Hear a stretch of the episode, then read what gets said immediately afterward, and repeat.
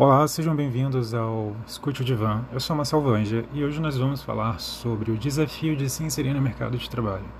Hoje nós teremos uma convidada muito especial, que é uma amiga minha, Micaela. Ela faz parte desse mundo de recrutadores, de pessoas que trabalham no RH e gestão de pessoas. Ela vai nos dar algumas dicas e comentar sobre como é o processo seletivo, o que, que está por trás dele, quais são comportamentos, roupas, é, respostas e manifestações que são esperadas de você.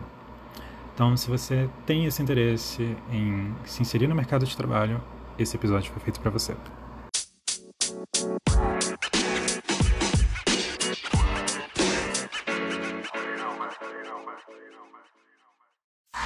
Bom, é, antes da gente trazer essas dicas, esses comentários sobre o nosso mundo do trabalho, é interessante a gente fazer uma breve contextualização sobre o contexto socioeconômico, sobre o modelo é, econômico de antigamente.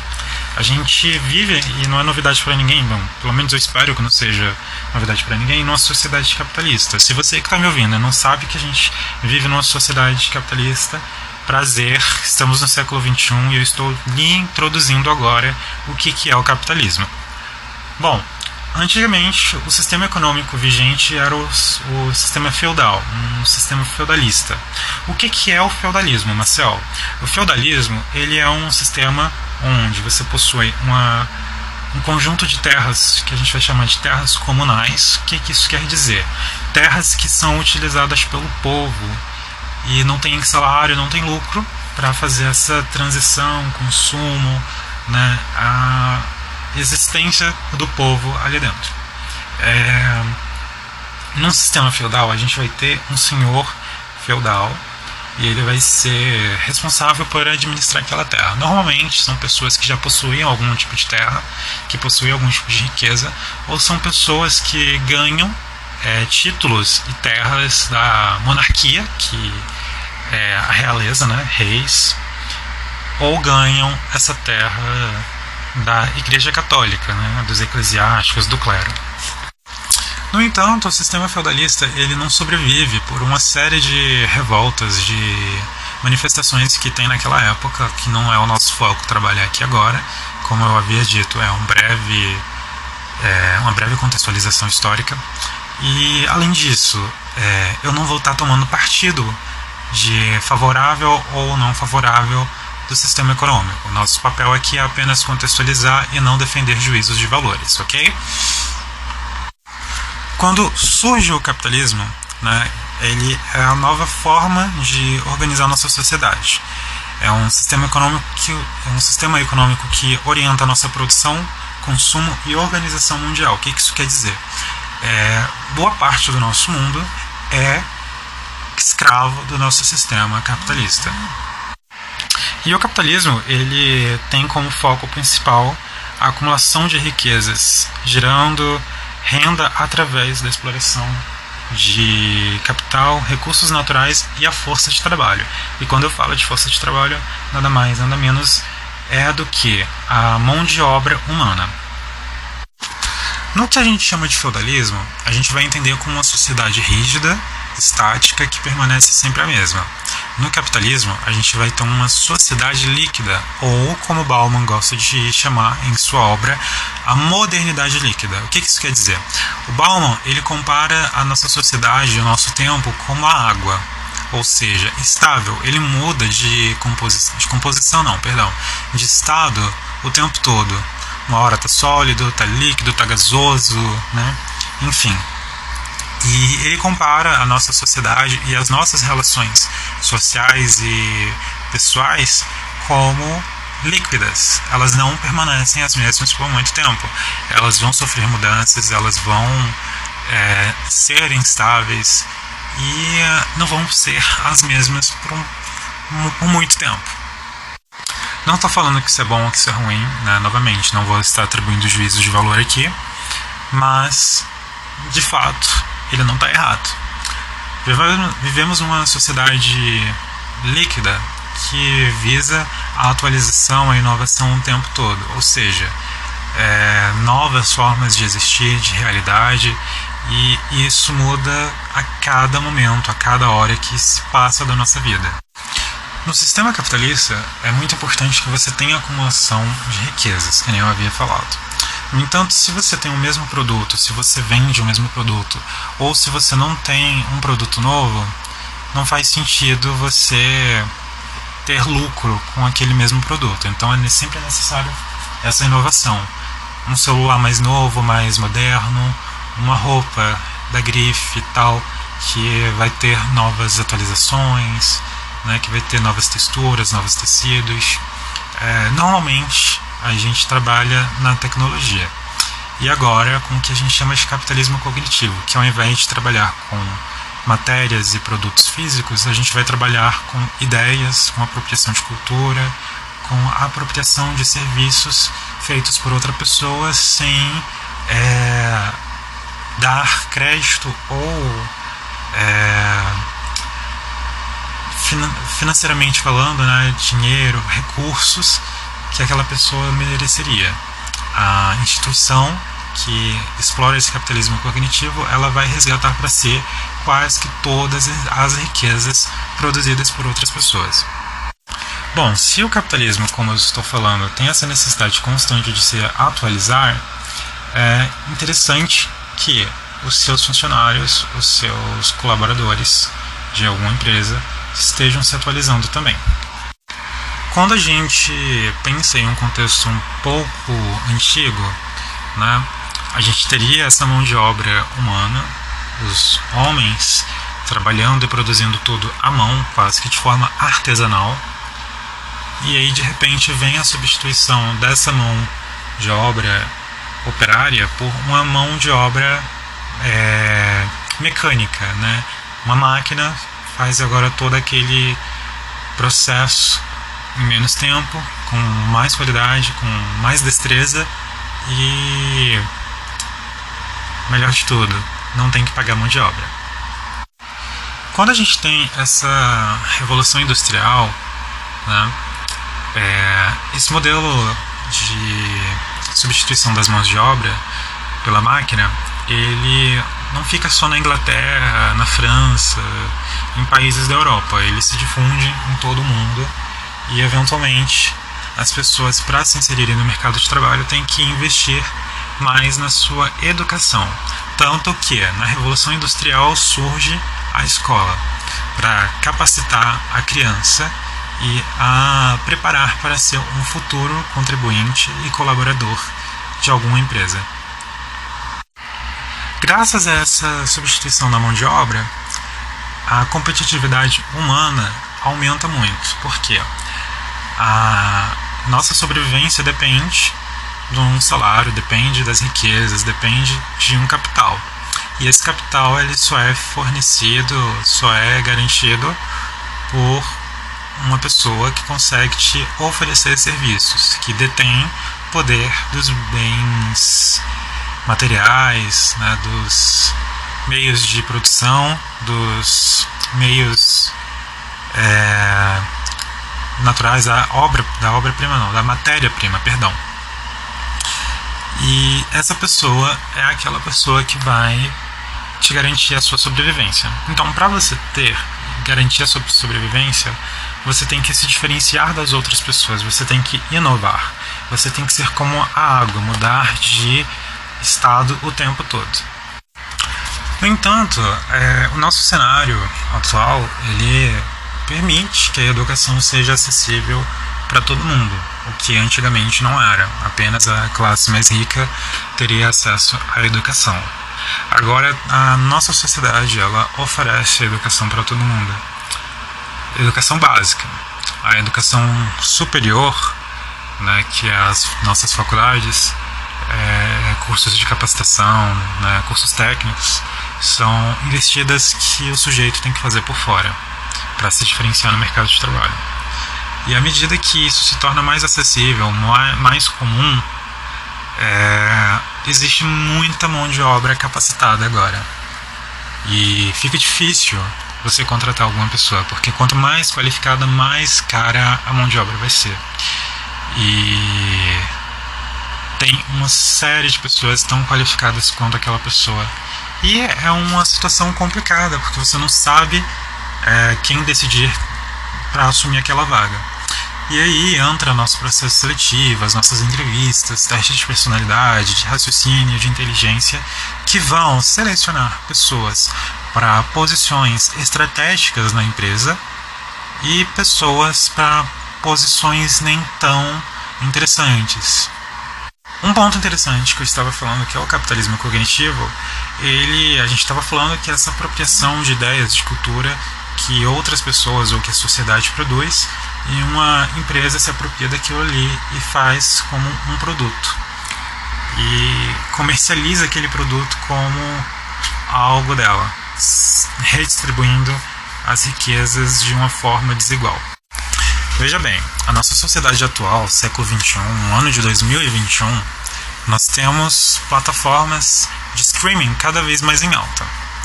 Elas lucram em cima de um trabalho intelectual, um trabalho cognitivo, afetivo é, de um sujeito que produz filmes, séries, músicas, podcasts como esse que eu estou fazendo e comercializa isso sem redistribuir renda para aquelas pessoas que estão contribuindo para a riqueza da empresa. O Spotify, que é a ferramenta onde eu mais utilizo para lançar os podcasts, para ouvir, eu não recebo nada pelo material que eu produzo, mas eu tenho que pagar para ouvir, para produzir, inclusive. A empresa ela se apropria da minha propriedade intelectual, do produto que eu estou produzindo aqui com vocês, comercializa sem fazer a redistribuição, porque eu estou utilizando os seus recursos os seus meios e o seu nome. E isso faz com que o produto não seja mais meu, e sim da plataforma. Então perceba que a gente vive numa sociedade que cada vez mais é, visa esse lucro, que visa esse acúmulo de riquezas, que é, tem essa relação de competitividade muito em alta. Então, como eu havia dito, hoje a gente vai ter uma colega minha que vai fazer alguns comentários, uma conversa sobre é, o mundo de trabalho e o mundo de seleção, né? Ela é a Micaela Ribeiro, ela faz faculdade comigo. E, Micaela, se apresenta um pouquinho, fala um pouquinho de você, como que é o seu trabalho, o que te levou a trabalhar nessa área. Certo. Olá, como o Marcel falou, né? Meu nome é Micaela Ribeiro, é, eu tenho 24 anos, sou estudante de psicologia junto com o Marcel no oitavo semestre e eu sou casada, né? Vou falar um pouco sobre mim. Sou casada, casei recentemente, semana que vem eu faço um ano já. e é, eu estou trabalhando atualmente né, com recrutamento e seleção de pessoas. No caso, eu trabalho com o público de estagiários mesmo. Então, eu trabalhei recrutando estagiários. E eu entrei né, nesse ramo porque realmente me identifiquei desde o início do curso de psicologia, quando eu vi que tinha aquela área ali do psicologia organizacional, né, psicologia no trabalho, na organização, e isso me atraiu muito. Eu almejei muito chegar nessa parte para estudar melhor sobre o assunto, como é que é. E eu também me interessei também mais porque eu sempre trabalhei na área administrativa, né? Eu já tive uma empresa e, e eu já trabalhei na, como auxiliar administrativo em outros locais. E eu sempre, a empresa em si foi um local que eu sempre me senti bem trabalhando. E aí, podendo utilizar a psicologia, que é uma profissão que eu amo, né? Quis fazer é, na, na área organizacional foi muito atrativo para mim e está sendo muito revigorante mesmo. Tem sido cada dia um aprendizado diferente. Interessante, que legal. É, você disse que trabalha com recrutamento e seleção, né? Quando a gente escuta falar sobre essas duas palavrinhas, normalmente a gente pensa que é a mesma coisa, mas eu sei que não é. Você pode explicar para a gente a diferença entre essas duas atividades? Claro, é, realmente tem uma diferença. Né? a, o recrutamento e seleção, ele é um processo seletivo, né, em si. E eles são duas etapas.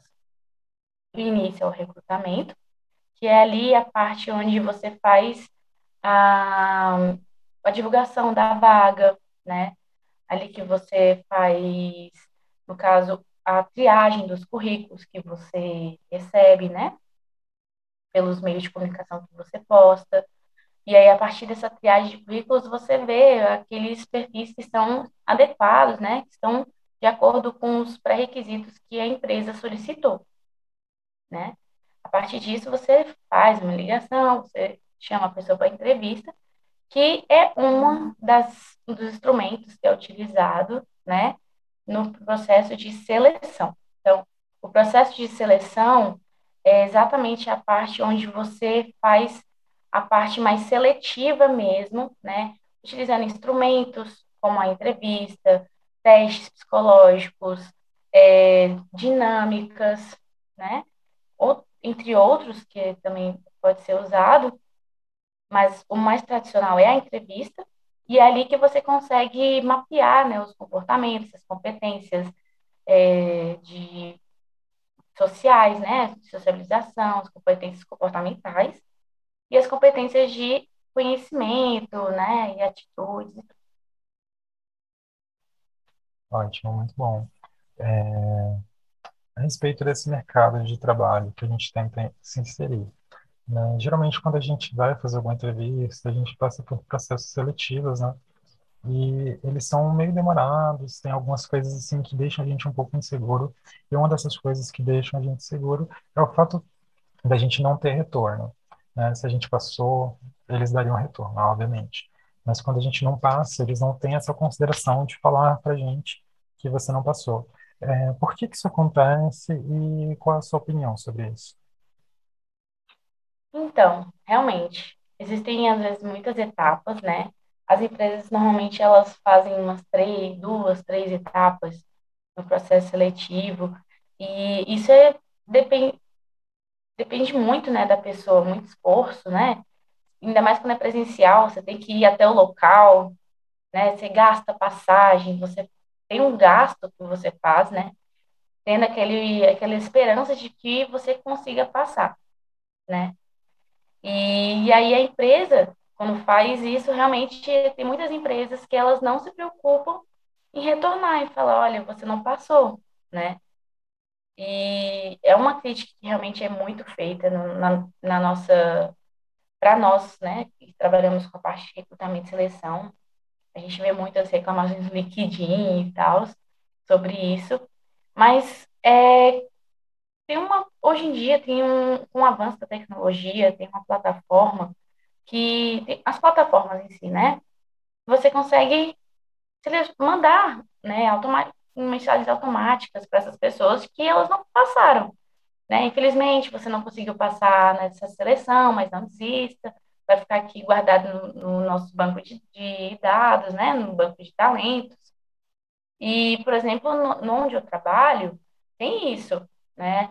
É, a gente, como a gente trabalha muito, com muito, muitas seleções, toda, toda semana são mais de 10 seleções, 10 empresas é, fazendo seleção, e acaba que para cada seleção a gente seleciona de 5 a 10 pessoas, imagina, são 100 pessoas aí, só na semana. Como é que a gente vai dar retorno pessoalmente para todas as pessoas? É complicado. Não tem pessoal só para fazer isso, né? E o tempo é corrido, é muito, é muito rápido. Então, acaba que a nossa plataforma, ela faz isso. Já quando a gente faz a contratação, né, já tem um retorno da empresa, já é mandado a mensagem automaticamente para ela. Então, eu acho que é exatamente isso que está faltando nas empresas. Eu sei que o tempo é dinheiro, que é muito difícil perder tempo fazer, fazendo isso, né, retornando as mensagens, mas existem plataformas que auxiliam nisso, né? Então, acho que falta realmente conhecimento mesmo das empresas e preocupação, né, em, em dar um retorno para esses candidatos. Entendi. É, você falou aqui uma coisa que me chamou a atenção, que é o banco de talentos. Quando a gente se candidata e a gente não passa e vai para esse banco de talentos, como é que funciona? É, vocês realmente resgatam para alguma possível vaga aquele candidato que ficou ali, ou ele tem que se candidatar novamente, ficar atento aos anúncios? Como é que é? Porque eu sei que muita gente recebe esse e-mail ou essa notificação via WhatsApp ou SMS, que está no banco de talentos, mas depois passa anos e nunca é chamado para nenhuma outra vaga, para nenhuma outra entrevista ou processo seletivo. Olha, é, eu acho que depende muito. Por exemplo, se uma pessoa, a gente, uma pessoa se destacou, só que outra se destacou bem mais que ela, mas você sabe que aquela ali, ela tem um perfil bom, né? E eu sei que ela pode por exemplo, como a gente tem várias seleções, a gente realmente tem um banco de talentos que a gente já sabe quem são as pessoas, porque a gente já fez entrevistas com elas, já conheceu o perfil delas. Então, para a gente identificar as vagas que são é, que se encaixam com a dela, é muito mais fácil. Aí a gente já olha e fala, não, aquela pessoa que a gente entrevistou se encaixa nessa vaga, vamos chamar ela? E isso a gente faz muito, né? No caso, a gente faz muito mesmo. É, mas realmente tem muitas empresas que falam isso, porque se a gente for ver, quando a gente for estudar, é o que é pedido para a gente falar, né? Dar uma, uma mensagem positiva no final de toda toda entrevista, todas as é, retorno, né, que a gente vai dar para as pessoas. E, e é, e, é, basicamente isso mesmo. No caso, a gente é, as pessoas tem gente que, que usa e tem, tem gente que não usa. Se a gente for pensar, a gente gasta menos tempo, né? E como eu falei, tempo é dinheiro. como a gente fala, tempo é uma coisa muito, muito especial. Então, se você já tem aquela pessoa ali, você não vai precisar toda aquela coisa de divulgar, de fazer triagem, que às vezes são 300 currículos, e você já tem aquele perfil, é muito mais fácil você selecionar essa pessoa que você tem, sabe que tem um perfil bom, né? Então, eu acho que as pessoas deveriam usar mais, né? Eu, só que pra gente, às vezes parece que eles não estão usando, mas estão. Estamos usando. É, outra coisa que você falou, né, que me chamou a atenção, é que você disse empresas. É, no caso, então, esse trabalho de seleção e recrutamento, ele é um trabalho terceirizado, é isso? É, onde eu trabalho é, é um trabalho terceirizado, no caso, nossa empresa é uma agência de integração, né, de estágios, então, a empresa ela procura a gente, necessitando de, um, de que a gente preencha uma vaga de estágio na empresa delas, nos passa o, o perfil, né, os pré-requisitos, as informações da vaga e a gente faz a parte de, de recrutamento e seleção, mas também fazemos a parte de manutenção, de documentação, né, para manter legalmente o estagiário ali, né, a ligação entre a empresa, escola, escola ou instituição de ensino, faculdade, né, ensino superior, e a, e a agência de integração. Nossa, muito interessante. É, uma das coisas que você falou também aqui que me fez pensar a respeito é essa questão de você ter falado de estágios, né? É, quando a gente vai fazer entrevista hoje de emprego, de estágio, né, processo seletivo, é muito comum, inclusive, para os estágios, a gente receber aquela afirmação de que o seu perfil não se encaixa porque você não tem experiência, né? E o estágio, ele é algo que é para a gente adquirir essa experiência. Então, eu fico me questionando. É, a gente tem um órgão, uma cartilha que faz toda essa regulamentação, né, que é a CLT, e o que que ela diz a respeito dessa questão de experiência em relação a um estagiário? Então, é, no caso, o órgão não é o CLT, tem a própria legislação do estágio. Tem a lei do estágio, né, que é diferente. É diferente do, do que é da CLT. No, no CLT, não tem essa questão, tem essa questão, né, que pode, pode sim ser pessoas que tenham experiência, que tenham conhecimentos, né, prévios. Já na lei do estágio, não tem, não é obrigatório, né? Porque o estágio, o objetivo dele é, é a inserção né, daquele, daquele estudante no mercado de trabalho. para que ele possa ter uma, uma oportunidade de se profissionalizar, de obter experiência, finalmente, ali, né? Então, é um, uma porta de entrada muito importante. Então, não é uma coisa que deveria ser é, cobrado de nenhum estudante. Porque ali ele está colocando em prática aquilo que ele está estudando. Ou então, se a gente for olhar ali para um, um estagiário do ensino médio, é ali uma, uma parte onde ele vai poder aprender sobre atendimento, sobre tantas outras coisas. E no, no ensino, no ensino superior, ele vai colocar em prática aquilo que ele estudou, né? Então, ele tem conhecimento, ele tem, uma, tem a teoria aqui, ele tem um conhecimento de como é que ele pode fazer aquilo. Então, ele vai aplicar isso lá, entende? Então, e ali ele vai ter o quê? Um supervisor. O quem vai ser supervisor? O responsável para que ensine ele, que instrua ele em todas as funções, para que ele não cometa erros. E se cometer, quem é o culpado não é o estagiário, é o supervisor. Porque é ele que está responsável, né, por todos aqueles instrumentos que ele está utilizando. Vamos pensar ali na área da saúde. Importantíssimo você ter um instrutor, né? Importantíssimo ter a parte prática, que você estuda a teoria, você faz ali alguns treinos, né, com algumas coisas, mas na hora, na prática, que vai ser a vida real, você tem que ter isso, né? E você não teve experiência prévia para isso. Então, é realmente o estágio é para ser um local de busca de experiência. Não interessante você tem... falar isso a respeito do, da experiência, né? Que tem um supervisor, um profissional superior àquele sujeito.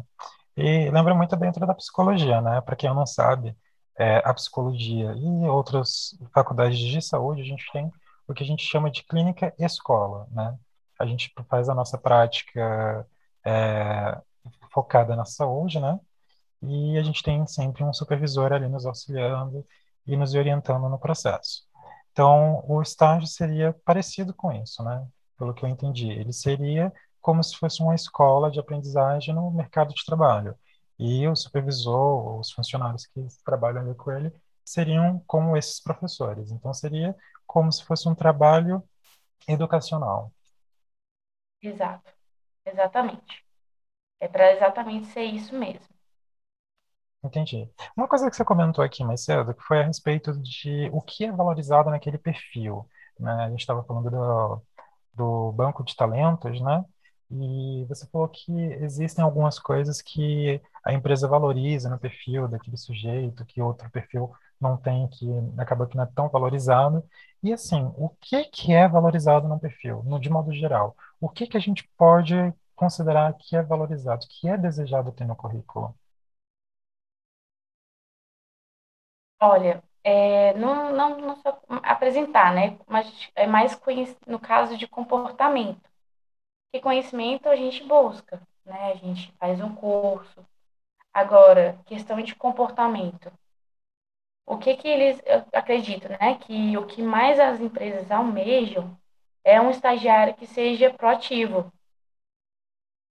Então, assim, um estagiário que ele busque, né?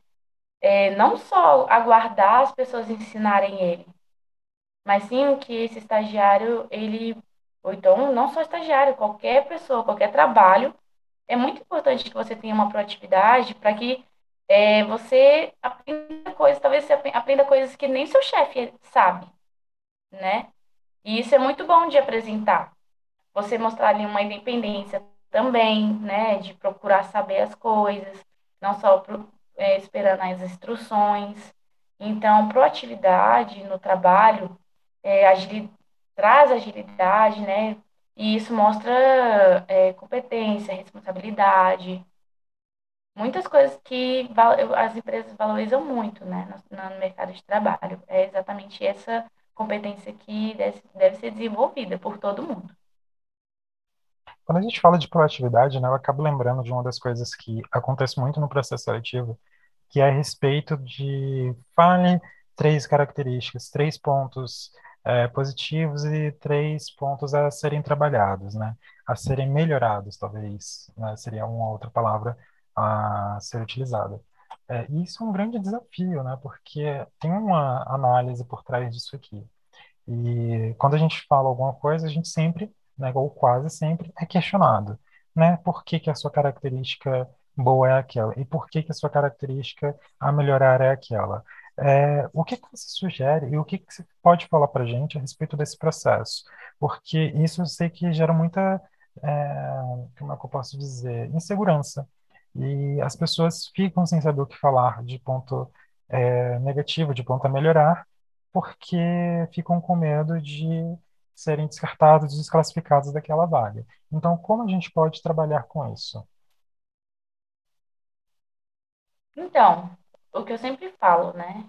Eu sempre falo para os estagiários, seja verdadeiro, seja honesto, nunca tente falar coisas que é, só apenas, só apenas para a empresa tipo, te ver com bons olhos, né? Aquilo só para agradar a empresa, né? Aquelas pessoas que estão te, é, te entrevistando, porque dá para perceber às vezes, sabe? Que as pessoas estão ali mentindo, estão falando de habilidades, né? E, e comportamentos, competências que ela não tem. Então, é, é muito importante que você seja verdadeiro e honesto na hora de falar essas Mas tem muita, a gente tem até medo de ser verdadeiro demais, né? E também tem que tomar cuidado também de ser verdadeiro demais. Mas no caso, tem coisas que você pode estar falando assim e justificando. Por exemplo, não é difícil a gente falar uma, um, um ponto positivo nosso, né? Uma característica positiva. Para a maioria das pessoas não é tão difícil de falar, né? Agora, um ponto negativo, ou não é, não chamamos de ponto negativo. No caso, são pontos que a gente acha que precisa melhorar, alguma característica da nossa personalidade, nosso comportamento que a gente precisa melhorar. Então, é muito importante que você fale o que que você realmente acha que você encontra dificuldade na, é, em sua vida, na sua relação com os outros, mas também é importante que você fale em que situação aquilo ocorre, né? E também falar que você tem buscado, né, melhorar, o que que você tem feito para melhorar essa situação. É bom falar isso também. Por exemplo, ah, uma pessoa fala que assim, eu sou ansiosa. Ok, você é ansiosa, mas tá. E em que situação você é ansiosa? Né? Normalmente os, os recrutadores perguntam isso no caso, essa ansiedade, ela te atrapalha, né? Então, no caso, você fala, olha, eu, eu sou ansiosa, mas eu sou ansiosa só naquele momento onde pré-prova, né? Ali que eu fico nervosa com, com avaliações, né? Mas isso eu tenho tentado melhorar, tenho, tenho, eu faço terapia, né? Se você tiver um quadro mais grave de ansiedade, É, ou então eu tento é, fazer técnicas de relaxamento, tento estudar mais, né? Isso mostra que você tem, tem aquele ponto negativo, mas não é aquele ponto que te faz, te prejudique, né? E também que você tem, tem tentado melhorar e tem buscado e tem consciência, consciência de que precisa melhorar nesse requisito. Então, no caso, seria a gente falar o nosso, a nossa característica, o nosso adjetivo que a gente se autoavalia e acabar falando a situação onde a gente sente que aquilo ali ocorre e eh, dar um exemplo, falar de alguma coisa que a gente está fazendo para melhorar. Mas se eu trabalhar com um processo desses e chegar lá e falar que eu sou perfeccionista, que é uma das coisas que acontece muito, e a gente sempre é questionado quando a gente fala que é per- perfeccionista, né? E isso acaba sendo É questionado, clichê, né? se isso não vai prejudicar o nosso trabalho de grupo. É, E então é interessante a gente falar que a gente tem essa mostrar que a gente tem essa consciência desse nosso defeito, mostrar quando isso acontece e mostrar a abertura para melhorar, é isso. Isso, exatamente. É bem interessante, bem legal. É, uma das coisas agora voltando para o currículo que tava, que eu estava pensando aqui, voltando a falar de é, valor, né? É, muitas coisas que a gente faz hoje em dia não tem mais tanto valor, digamos assim. Existem graduações que, se você for para o mercado de trabalho, é, pessoas que têm mestrado, doutorado, não estão conseguindo emprego porque é, acaba que é um custo muito grande para a empresa. Então, a empresa que é um funcionário com a capacitação média, digamos assim, não quer nem pouco capacitado, mas também nem muito, porque isso influencia na questão de aposentadoria, né, de salário e outras coisas. É, então, além da graduação, o que que a gente pode fazer? Cursos de linguagem, informática, quais seriam esses cursos técnicos que a gente poderia estar fazendo que são como uma mina de ouro para o mercado de trabalho, para o recrutador, que encanta, digamos assim, que chama essa atenção? Certo. É, realmente, isso é até triste de se pensar, né? Que hoje em dia você ter um doutorado não é que não chama, não é que não chama atenção. Acho que chama até demais, né? Hum, É como você falou, que realmente as pessoas pensam, não, então se eu contratar essa pessoa, ela vai ter que receber bem mais do que aquela que só tem a graduação, né? Ela vai ter que ter, ela, é ela tem mais experiência que ela, então não vou contratar. Isso é muito difícil. Isso desmotiva, né, as pessoas a procurarem mais conhecimento, a, a se profissionalizarem mais. E isso que você me fala é realmente além da graduação, né? Se a gente for pensar além da graduação, isso vai depender muito da sua área, né? Da sua área de, de atuação. Dependendo ali, no caso, você áreas bem amplas, como administração, nossa, você tem que focar em alguma coisa. Você tem que realmente se especializar em uma área só. Não adianta ficar é, em várias coisas, porque a gente não consegue ser bom em tudo. Tem que ter alguma coisa que a gente tem que focar, que a gente tem que buscar aperfeiçoar, né? Então, é, você tem que, tem que ter dominância mesmo domínio sobre aquele, aquela teoria, sobre aquela área de atuação. Por exemplo, se você é administração, faça uma especialização em finanças, né? Faça cursos que são, sejam direcionados para essa área. Se você faz ali uma psicologia, né, o nosso curso, nossa, busca uma especialização, né? Faça ali, é, se especialize em alguma abordagem psicológica, procura fazer cursos, né, que vão aprimorar mais ainda no seu conhecimento, na sua atuação. Se você quer busca fazer trabalhar na área organizacional, faça uma psicologia organizacional, é que eu almejo, né, fazer. Se especialize em, em algo, né, em, um, área. Você pode trabalhar em várias áreas, né?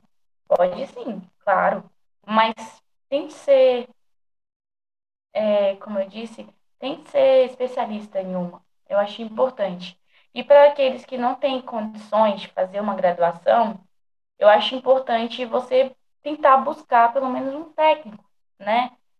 Buscar ali finalizar o ensino médio, que é muito importante. Hoje em dia, quem não consegue, tem, tem o EJA, né? Você pode estar ali buscando, estudando, e você vai ter as mesmas qualificações, mesmo grau de conhecimento do que os outros formaram em, na, na, no ensino médio regular. Não tem essa diferenciação. Ninguém vai saber que você se formou. Não tem vergonha de fazer EJA. É, uma, é, é um tabu, né? A gente olha assim, nossa, você faz EJA? Não, não tenha vergonha de fazer. Não tenha vergonha de estudar, né? Então, ele faz um curso técnico, de, curso técnico de administração, um técnico de enfermagem, são cursos que é, você consegue emprego, emprego mais facilmente, porque tem mais procura, né? Tem mais oferta de trabalho para essas áreas. Então, entre outras, né? Mas é isso que eu, que eu dou a dica mesmo. Você especializar, buscar focar em uma área específica e estudar aquilo para que você consiga um bom trabalho, um bom emprego. E é isso. No currículo, né, às vezes a gente fica muito preocupado com a estrutura do currículo, com o que colocar no currículo. Bom, a gente tem que colocar os nossos dados demográficos, né? Idade, o bairro onde a gente mora, né, para ter mais ou menos uma noção de distância do percurso do, da residência para o local de trabalho. É, a gente tem que ter informações de contato, né? Só que aí tem uma coisa que muita gente talvez não pense, ou muita gente é, acha que é irrelevante, que é atividade extracurricular. Por exemplo, é, trabalhos voluntários, trabalhos em ONGs, é, outros tipos de cursos de pesquisas, iniciação científica. Isso é uma coisa que é desejado, que é valorizado no processo seletivo? Olha, é sim, né? Eu olho pela minha experiência ali lá, lá no, na nossa agência. No caso, tem empresas que elas procuram especificamente pessoas que já participaram de algum projeto de pesquisa, como o PIBIC, ou que já teve alguma já estudou alguma matéria, no caso já fez algum curso direcionado para aquela área, né? Um curso assim acessível, né? A gente até avisa quando são cursos que são até profissionalizantes, de especialização até complexos demais para um estudante fazer. A gente até avisa, mas é muito bom que você coloque tudo, tudo. Ah, eu participei de palestra tal, eu participei de conferência tal. Isso mostra que você foi lá, você foi lá e aprendeu alguma coisa de, de dessa, dessa palestra. E, ah, eu fiz parte de um projeto, ah, eu fiz estágio obrigatório. Gente, estágio obrigatório é exatamente para mostrar que você aplicou seus conhecimentos. É esse o objetivo da faculdade, te preparar. Não precisando exatamente de um estágio remunerado, que não é tão, não é tão fácil, né? Não é tão acessível para todos. Então, coloque ali, estagiei em tal lugar, foi, foi muito bom, quais experiências, as atividades que você desempenhou, entende? Então, é, é importante que vocês coloquem todas essas informações, porque isso mostra que vocês se preocuparam em obter mais conhecimento e mais mais experiência nessas áreas. Entendi. É, a respeito de processo seletivo agora, né? Quando a gente vai, por exemplo, se você for num shopping, num estabelecimento, é muito comum a gente ver um grande número de funcionários, é, de colaboradores do sexo feminino, né? E a gente tem essa impressão de que é mais contratado mulheres. É, existe alguma estatística, alguma coisa assim que vocês direcionem mais vagas para mulheres do que para homens? Algum, digamos assim, é, jogo de empregos, né? Conjunto de, de vagas que sejam mais específicas para mulher ou não tem essa distinção? Como é que funciona isso? Olha, se a gente for olhar culturalmente, tem essa dicotomia, né? Ah, homem faz isso, mulher faz isso. Por exemplo, uma mulher em uma recepção é normal, na maioria das vezes.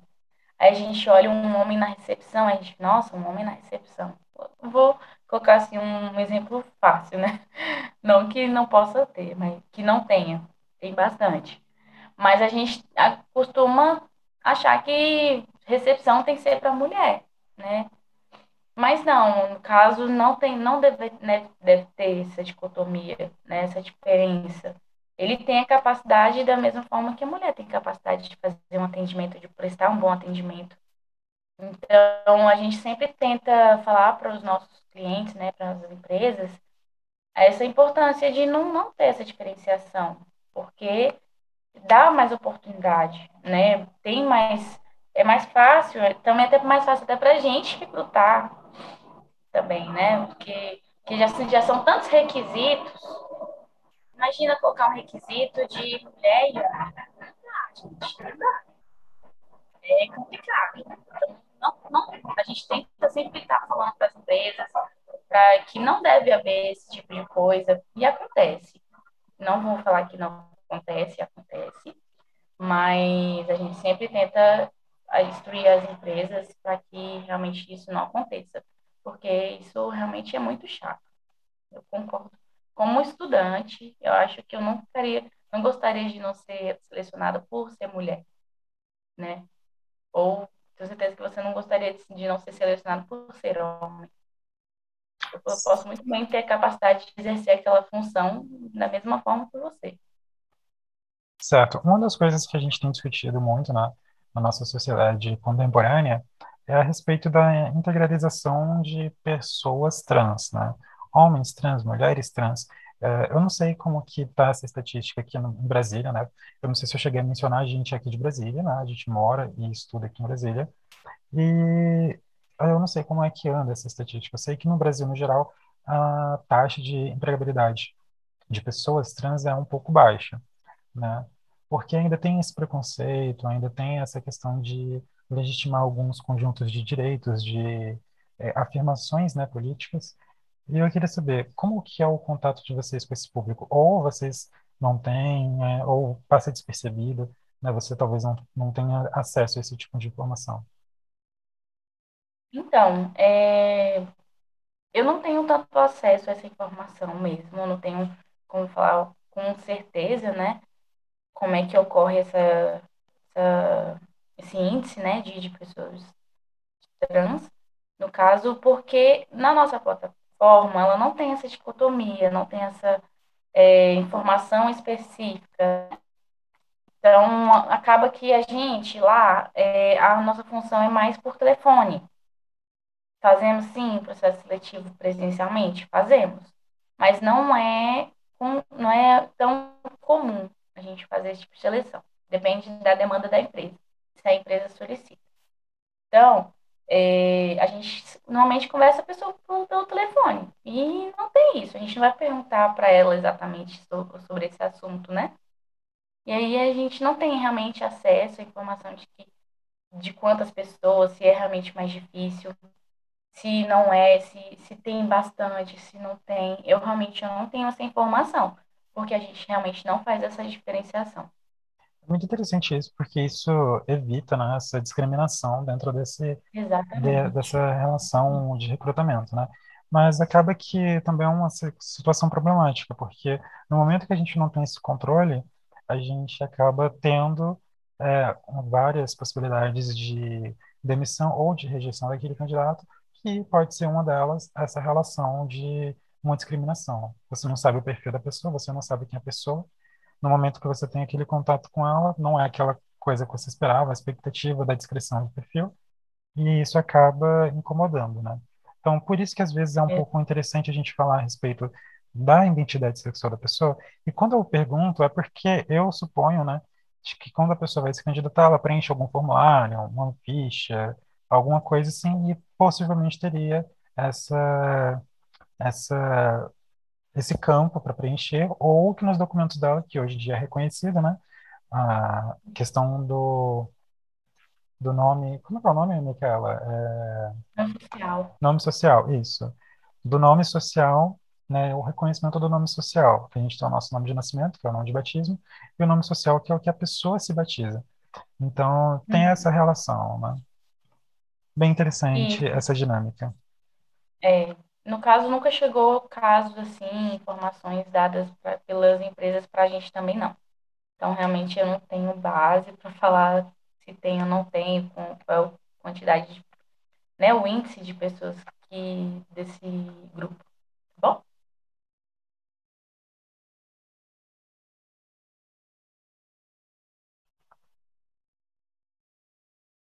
É, bom, uma das coisas que a gente estava conversando também é a respeito, né, dessa questão de coisas que a gente faz na entrevista, né, início, que podem prejudicar ou favorecer a nossa a nossa, o nosso recrutamento, né? Uma das coisas que eu penso e que eu acho que muita gente gostaria de saber também é a respeito dos aspectos comportamentais que são avaliados. O que que vocês avaliam? O que que a gente pode fazer para melhorar e para talvez passar uma imagem mais segura, uma imagem mais mais interessante para a empresa? Então, você tem que realmente mostrar firmeza, né? Eu sei que é muito difícil a gente não ficar nervoso no processo seletivo, porque você está sendo avaliado, né? Então, no momento que a gente se sente avaliado, a gente realmente fica muito nervoso. Mas o ideal mesmo é você tentar, tentar manter a calma, né? Manter a calma. E, e ali você acaba não se perdendo, atropelando as palavras, tendo, é, você tem uma, no caso, são coisas que, a, que a, os recrutadores, os entrevistadores observam, é como você está passando aquela informação. Se aquela informação está organizada, né? Se você está fazendo um roteiro, né? No caso, se você normalmente as, as pessoas chegam já com um roteiro pronto. Não chega exatamente com o roteiro pronto, porque aquilo fica mecânico, né? Ele vai pensar, nossa, ele ensaiou aquilo o tempo todo para falar. Também não é você chegar com uma, também não é você chegar de qualquer jeito, sem se preparar, né? É você chegar, você falar com tranquilidade, com calma, com, com assertividade, né? E também um pouco mais relaxado, mas não se relaxe demais. Tem, tem, tem é, candidato que relaxa até demais, aí começa a soltar até piada, aí começa a fazer brincadeira no meio da seleção. Gente, não é o momento, né? Concorda? Realmente não é o momento de você fazer esse tipo de comentário, ou então de esse tipo de conversa. Então, ali tem que ter uma parte formal, mas não ser formal demais. É, é aquele equilíbrio mesmo. Então, isso mostra ali questão de comunicação, é, organização mental, né? Tipo, das palavras que você vai falar, da história, do percurso, porque é muito fácil também, é, no caso, tem muito nas entrevistas aquela pergunta, ah, me conta sobre a sua vida, né? No caso, me conta como é que foi o seu percurso é, no trabalho, Às vezes né? até uma redação, né? É, na- então, assim, é importante que você esteja preparado, mas não preparado demais. E aí parece que você realmente fez um, um discurso um- antes de aparecer lá na entrevista. E eles, e normalmente as pessoas não gostam. Confiança demais, segurança demais, é é ameaçador. exatamente, exatamente. Entendi. Então, hum, então assim, você mostrar ali outros comportamentos, você vai mostrando de acordo com as histórias que você vai falando, situações, né? Ah, lá no meu trabalho, eu era eu, eu era o líder, não sei, né?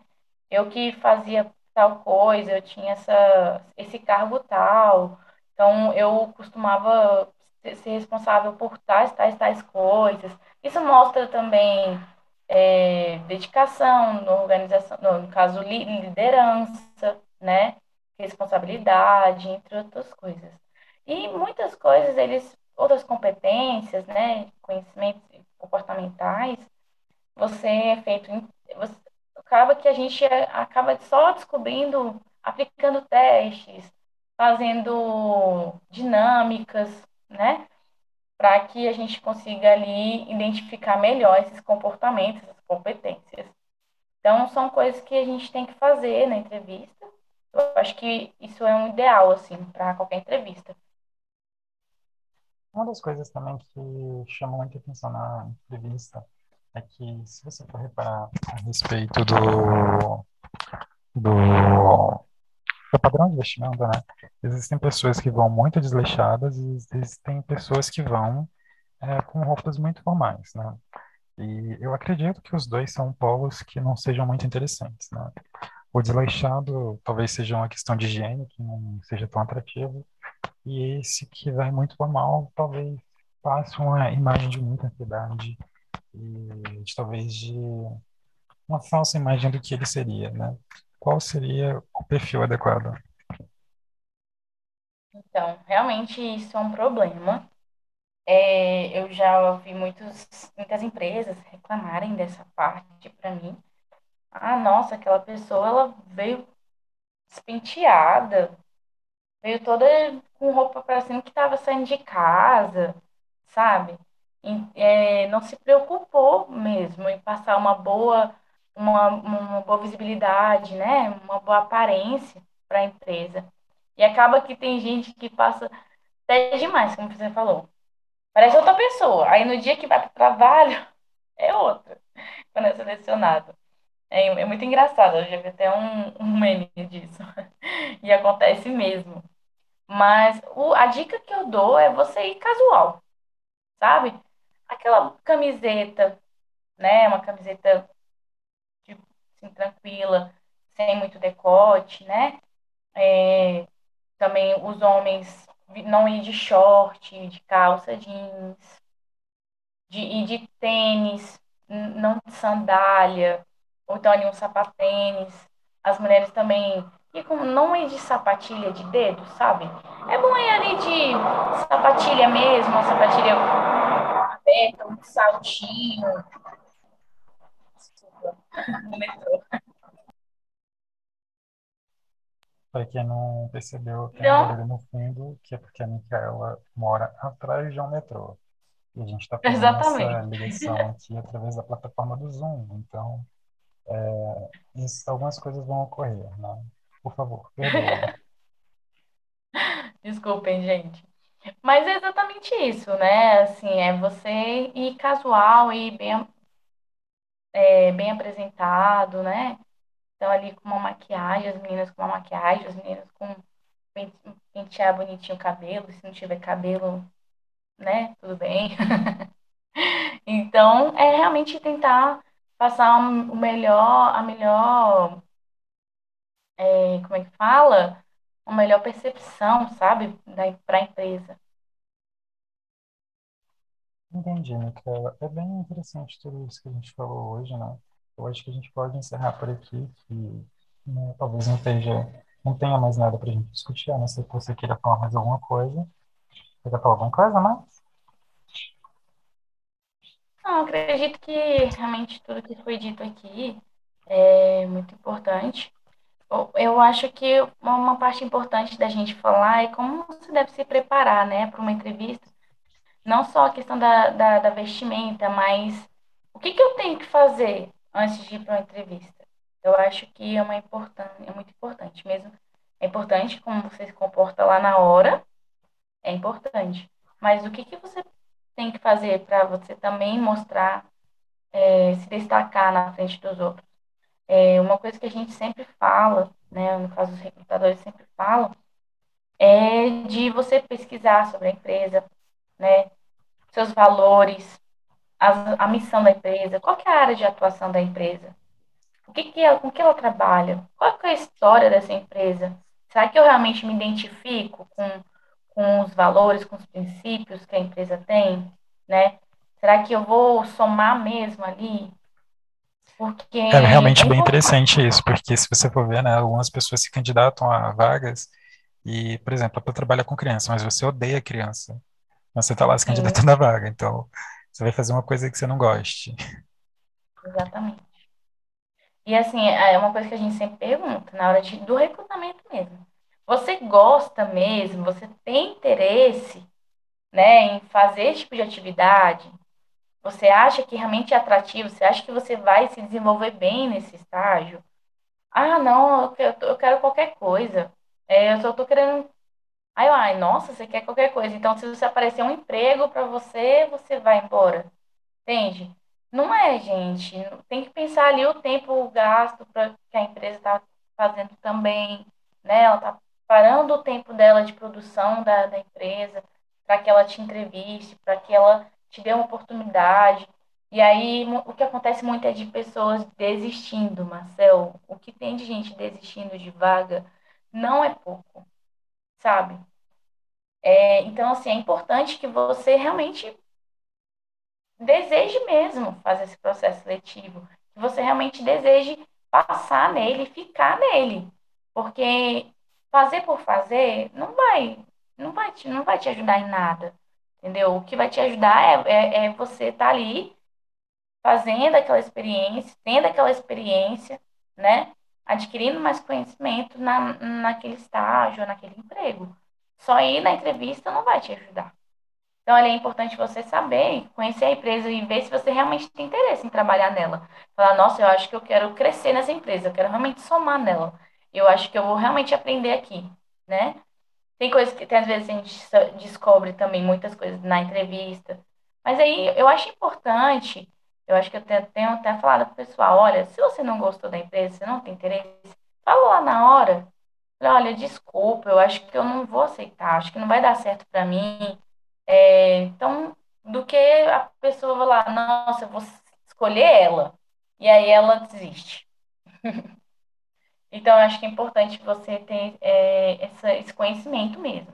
Então, sabe, você também, é, no caso, trilhar seu objetivo. O que, que você quer? Não é qualquer coisa. Você tem que querer alguma coisa com aquela experiência. Você quer seguir essa área? Nossa, eu, eu mesma, eu, eu quero seguir a área organizacional. Então, eu fui lá e procurei um estágio direcionado para essa área, com essas atividades. Então, é, você tem que chegar lá com essa assertividade. Olha, eu quero isso porque eu quero seguir é, essa experiência, né? No caso, eu quero ter essa experiência para me especializar nessa área. Então, é importante que você tenha claro né, os seus objetivos mesmo. Tenha claro na sua mente os seus objetivos e passe isso para a empresa, porque a empresa gosta disso. Nossa, ela sabe o que ela quer. Então, vamos dar oportunidade para ela. Entende? Hoje em dia é meio complicado porque com essa questão da alta taxa de desemprego, né, todo mundo está desesperado, então aceita qualquer coisa. Então, é, são vários fatores, problema né, que a gente tem que levar em consideração vezes. Inclusive que influenciam na desistência. é, não, isso tem sido um problema mesmo. Eu sei que tá difícil, né? Mas se olha assim, nossa, eu não, eu não vou gostar, não gosto disso aqui, mas eu vou fazer porque eu preciso. Nossa, gente, é tão ruim você trabalhar num local que você não gosta. É tão maçante você tá lá, você sair de casa. Nossa, deve ser tão triste, tão difícil, mas eu entendo que às vezes situações situações realmente não tem como você nem escolher, né? Mas se você pode escolher, se você, mas pelo menos tem ali também o respeito, né, com, com a empresa. A gente fala também do que os, os candidatos, a gente não dá o retorno. Mas aí quando a empresa dá um retorno, a- aí acaba que o, o estagiário ou aquele funcionário não dá valor, né, pelo trabalho e tudo. E isso tem acontecido muito. Muita gente faltando nas entrevistas. A gente fica impressionado, a gente, como assim? Oportunidade de estágio. Se fosse eu, eu tava ali louca. Tipo, meu Deus, vou me preparar, eu vou fazer de tudo. Mas muitas faltas acontecem bastante. Então, tenha certeza do que que você quer, tenha claro os seus objetivos. Então, é muito importante você passar isso. E é isso que eu queria dizer a mais. Então, muito obrigado, Michela, pela sua participação, pelo seu tempo, viu?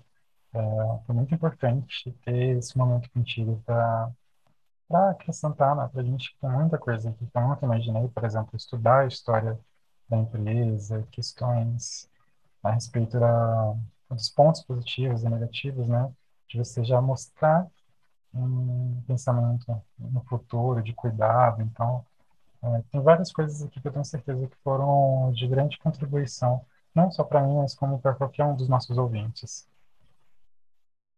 Ai, que bom, eu fico feliz e espero que realmente todas essas, todo esse nosso debate, né, essas informações possa ajudar a vocês a conseguir aquele estágio e a conseguir aquele emprego.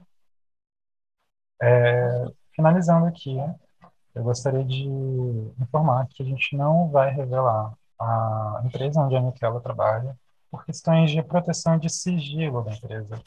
Então, por isso que, em momento algum, a gente deu exemplo de empresas, nem nada. Não é porque é uma situação, talvez, fictícia, sei lá, né, qualquer coisa que possa passar pela mente dos nossos ouvintes, mas sim por uma questão de proteção, exatamente. No nosso próximo episódio, a gente vai falar a respeito da sexualidade novamente, né, no trabalho, só que voltando para o sexismo, as diferenças e as desigualdades sociais em função do gênero. É isso, espero que, esteja, que todos estejam bem e nós nos vemos no próximo episódio.